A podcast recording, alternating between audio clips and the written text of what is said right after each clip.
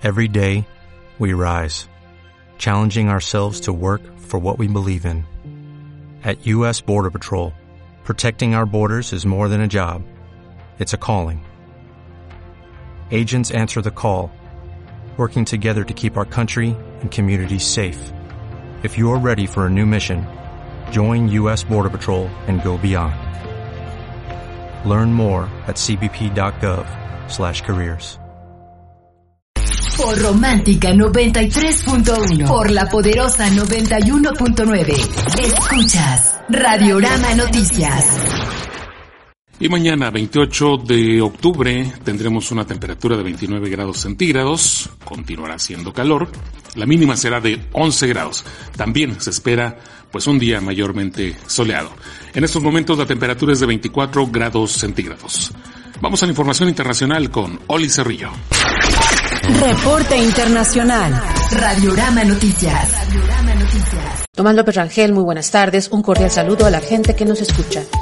Y mientras una gran parte del mundo se debate entre la vida y la muerte a consecuencia del COVID-19, la ciudad de Wuhan, en China, donde se originó la pandemia, ahora se ha convertido en un punto turístico y en tan solo una semana atrajo a más de 52 millones de turistas para la celebración de la Semana Dorada.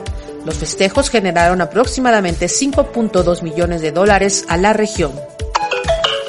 Rusia ha entregado su vacuna Sputnik 5 a la Organización Mundial de la Salud para su evaluación. De esta forma, se convierte en uno de los primeros países en solicitar precalificación para el antídoto contra el coronavirus.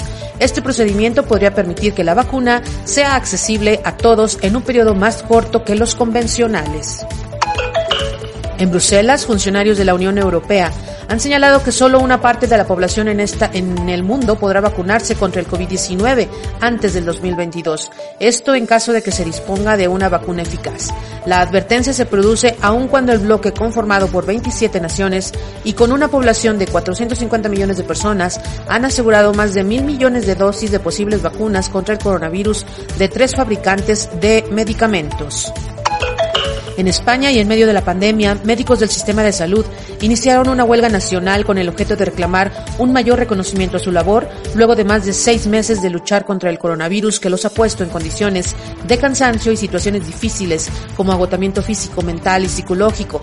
Alrededor del 85% de los 267 mil médicos españoles participaron en la huelga, aunque la mayoría de forma simbólica para asegurar su servicio. En Washington, la farmacéutica Novavax anunció el retraso de un mes en los ensayos de fase avanzada sobre su vacuna contra el COVID-19 en los Estados Unidos y será hasta finales de noviembre cuando retomen sus estudios. La empresa indicó que a pesar de esta situación amplió su número de voluntarios en el Reino Unido de 10.000 a 15.000 personas, donde también realizan ensayos para la vacuna. En Italia fue aprobado el raloxifeno para osteoporosis como medida para combatir el COVID-19. Las autoridades italianas dieron luz verde a los ensayos clínicos con este medicamento que es utilizado para tratar la osteoporosis. Según estudios, el raloxifeno podría ayudar a reducir los síntomas del COVID-19 y hacer que los pacientes sean menos infecciosos. En Francia, este martes, la policía evacuó la zona del Arco del Triunfo en París tras recibir una alerta por amenaza de bomba, misma que resultó falsa. Debido a las medidas de precaución, hubo afectaciones a la circulación, además de que algunas líneas del metro fueron suspendidas por unos minutos. Y tan solo a siete días en que se realicen elecciones presidenciales en los Estados Unidos, más de mil líderes religiosos de ese país firmaron una carta abierta pidiendo elecciones libres y justas, llamando a los candidatos a respetar los resultados, independientemente de quien gane los comicios del 3 de noviembre. La gran cantidad de firmantes de todo tipo de tendencias refleja la preocupación de los religiosos por la polarización del país. Al menos ocho estudiantes murieron y 136 personas resultaron heridas este martes por la mañana al, estallar una potente bomba en un seminario islámico a las afueras de Peshawar, una ciudad en el noroeste de Pakistán. El artefacto tenía al menos 5 kilos de explosivos, según la policía. Hasta aquí las noticias internacionales del día de hoy. Reportó para Centro de Información su amiga y servidora Oli Cerrillo. Le recuerdo, si va a desechar implementos que ha utilizado para la atención del coronavirus, le recomendamos que lo haga en una bolsa cerrada, aparte, y lo señale también, con la intención de evitar que los recolectores de basura se contagien y a la vez puedan poner en riesgo a sus familias. Continuamos, vamos al mundo de los espectáculos con Katia Tapia. Radiales de Radiorama Noticias. Muy buenas tardes. Así es, hoy les traigo lo mejor en información de los espectáculos y déjame comenzar platicándoles que Belinda próximamente recibirá anillo de compromiso, asegura Moni Vidente. De acuerdo con sus cartas, la vidente señaló que puede ver que una figura del espectáculo estaría próxima a casarse y esta es nada más ni nada menos que la intérprete de Bella Traición, Belinda. Belinda recibe anillo de compromiso por parte de Cristian Nodal. Esta carta me dice que próximamente van a estar hablando de comprometerse con un anillo de casi 5 millones de pesos que le va a estar dando a Belinda con Tom Money. La astróloga señaló que prevé ciertas fechas para que dicho matrimonio se lleve a cabo. Se visualiza que se quieren casar el 14 de febrero o 21 de marzo, aseguró. En más información, ya nació la bebé de Gianluca Bacci y Sharon Fonseca. Esta mañana a través de Instagram, el influencer Gianluca Bacci y su pareja Sharon Fonseca dejaron ver la inmensa felicidad que sienten con la llegada de su pequeña bebé. Con una imagen en la que se puede ver a la pareja tomando la pequeña manita de su bebé se puede leer. Ya está con nosotros, Sharon y yo estamos felices de compartir con ustedes que esta mañana recibimos a nuestra hija Blue Jerusalema Bacci. Gracias a Dios está sana y ya la amamos más que a nuestras vidas, ya Lucan y Sharon. Última temporada del Mundo Oculto de Sabrina ya tiene fecha de estreno. La cuarta y última parte del Mundo Oculto de Sabrina ya tiene fecha de estreno. El definitivo final de la serie sobre las aventuras de Sabrina Spellman en Netflix llegará antes de finalizar el año, así lo reveló la compañía después de traer un nuevo tráiler. Es así como el mundo oculto de Sabrina cerrará su ciclo en Netflix con dos temporadas divididas en cuatro partes, teniendo como última su estreno el 31 de diciembre, justo para cerrar el año. Gwen Stefani dice sí acepto y se compromete con Blake Sheldon. Gwen Stefani y Blake Shelton ya están comprometidos. La pareja que hizo oficial su relación amorosa en noviembre de 2015 está lista para dar el siguiente paso. A través de su cuenta de Instagram, ambos cantantes postearon unas fotografías en las que Stefani presume su anillo de compromiso mientras se besa con Shelton. La pareja lleva junta cinco años luego de que a mediados del año 2015 se concretara el divorcio del segundo matrimonio de Blake Shelton con Miranda Lambert.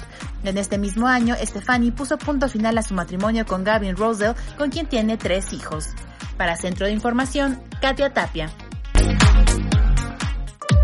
Y recuerde, estamos, estamos en semáforo naranja debido al aumento de contagios por coronavirus y también el número de personas hospitalizadas. Esto no es cosa de juego. Un contagio puede representar un riesgo de muerte. Vamos a la información nacional con Adrián Tobar. Nacionales. Tomás, muy buenas tardes. En Información Nacional el día de hoy, el gobernador de Jalisco, pues le quiere dar medicina de su propio chocolate al presidente de la República. En respuesta al presidente Andrés Manuel López Obrador, el gobernador de Jalisco, Enrique Alfaro, señaló que iniciará una ruta para hacer una consulta para saber si los jaliscienses están de acuerdo con el, con que el Estado permanezca en esta relación abusiva con la Federación. Dice, tengo una respuesta muy concreta para el presidente de la República. En Jalisco le tomamos la palabra. Vamos a iniciar la ruta a partir de este momento para hacer una consulta, para ver si los habitantes de Jalisco están de acuerdo con nuestro Estado permanezca en esta relación abusiva con la Federación, dijo. Refirió que al unirse con los gobernadores no se le quita nada y de negarse el diálogo republicano sí lastima la investidura presidencial. Inician de inmediato con el diálogo y una consulta con el pueblo de Jalisco, así lo indicó. El presidente Andrés Manuel Obrador calificó como electoral el amago de los gobernadores de oposición agrupados en la Alianza Federalista, quienes este lunes dijeron que romperán con el pacto federal si el gobierno central no atiende el recorte del presupuesto, la falta al respecto de comunicación con las entidades. Y pues bueno, con esto intentan estos 10 gobernadores darle hasta cierto punto medicina de su propio chocolate al presidente de la República al intentar pues eh, ver si continúan o no con lo que es eh, digamos este acuerdo que hay entre la federación y los estados para la recaudación principalmente de impuestos así como de la realización de ciertas obras.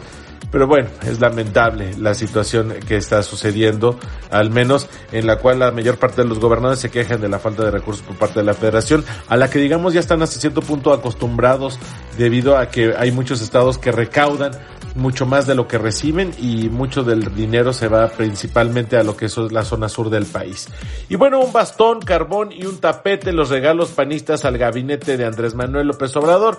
En el marco de la glosa del segundo informe de gobierno, eh, Rocío Nale, Irma Arendira Sandoval y Hugo López Gatel han recibido un bastón, carbón y un tapete en sus comparecencias.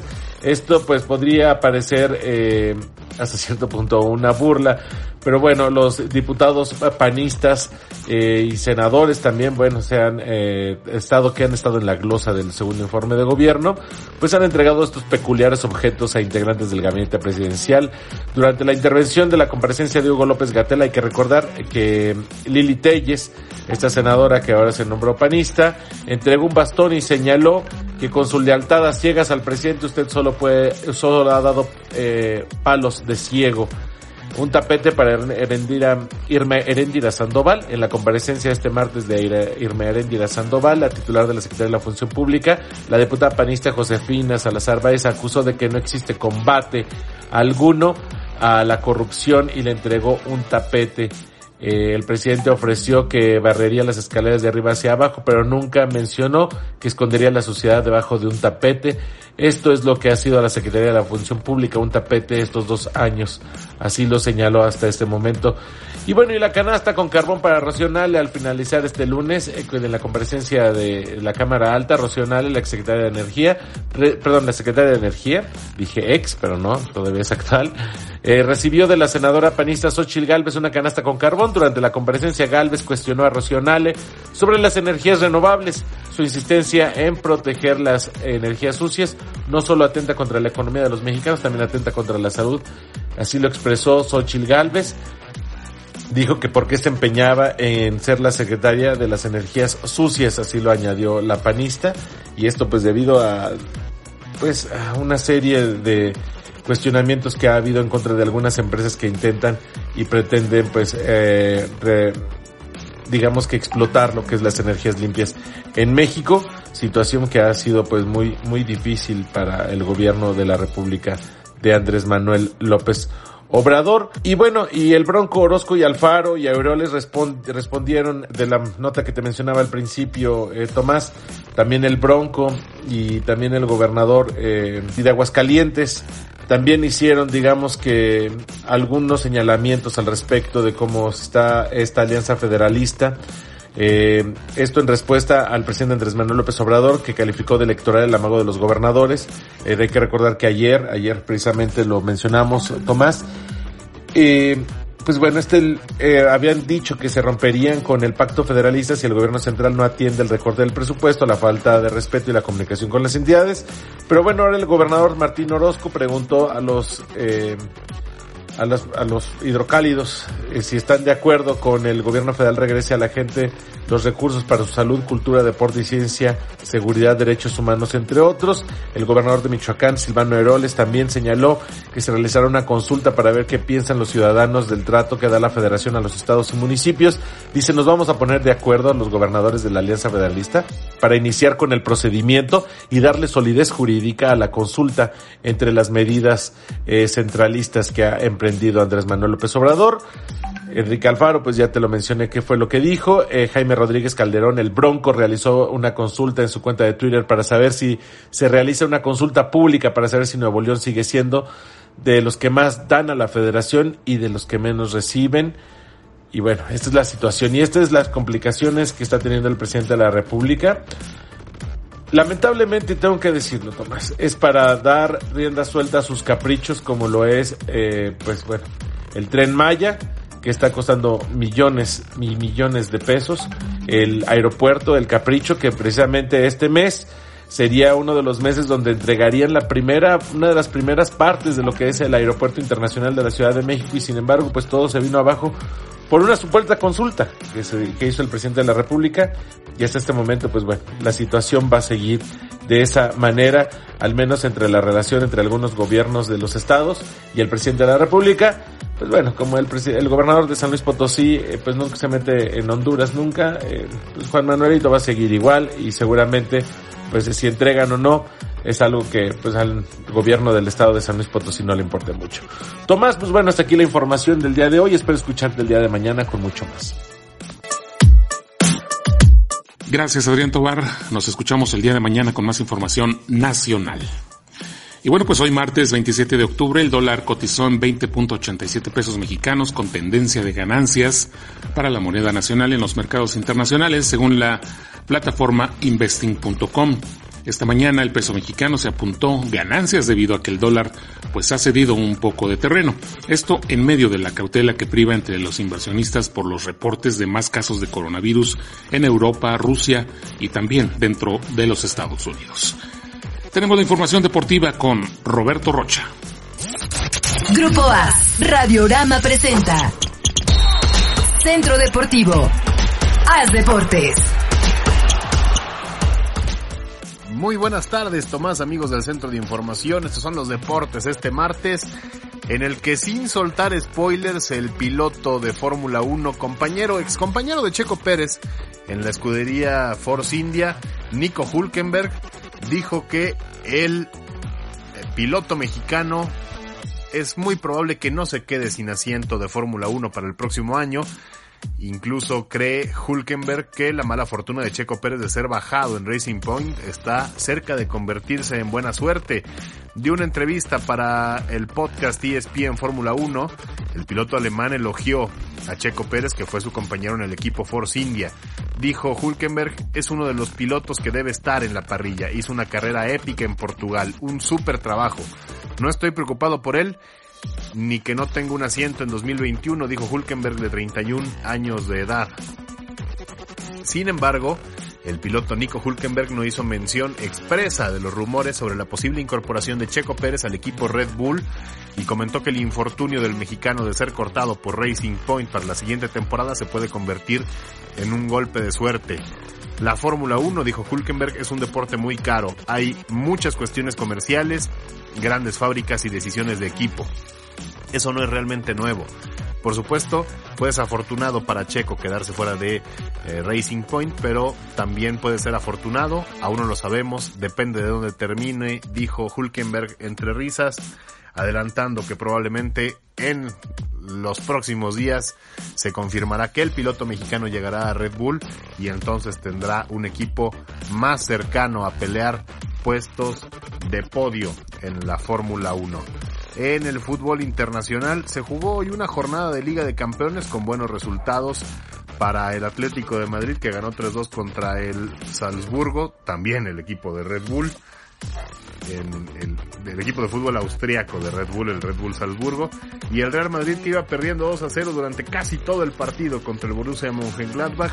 Y con la pura camiseta consiguieron el empate hasta el minuto 93, 2 a 2 Real, 2 a 2 Real Madrid contra Borussia Mönchengladbach en Alemania.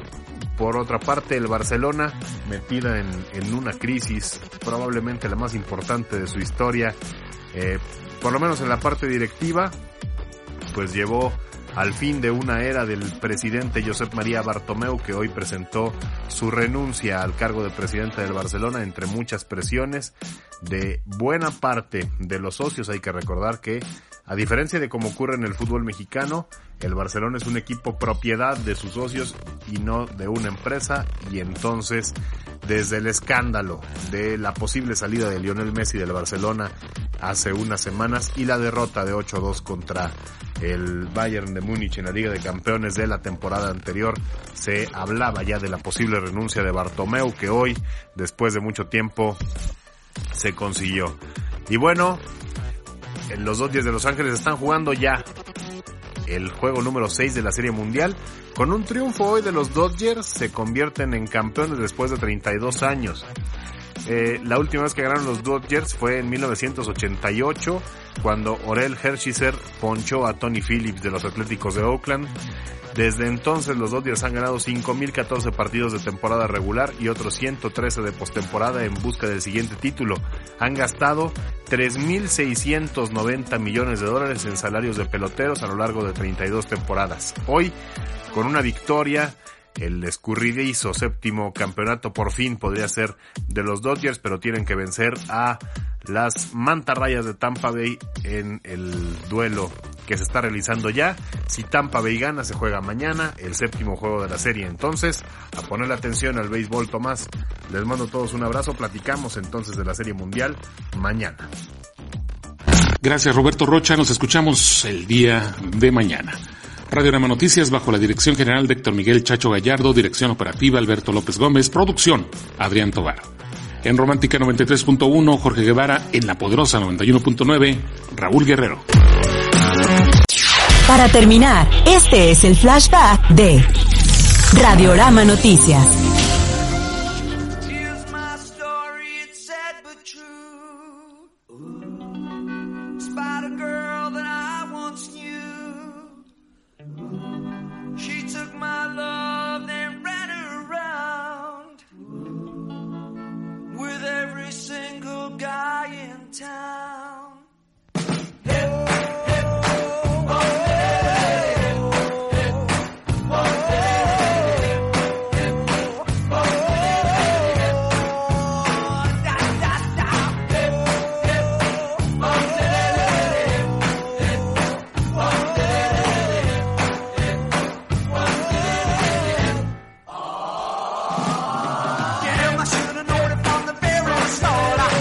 Escuchamos el tema Run Around Sue, corriendo alrededor de Sue, o como fue conocida en México, Susie la Coqueta. Fue éxito del cantante estadounidense Dion en 1961. Ahora lo escuchamos con el grupo Racy en una versión de 1979. Soy Tomás López Rangel, que tenga una excelente noche. Nos escuchamos mañana miércoles.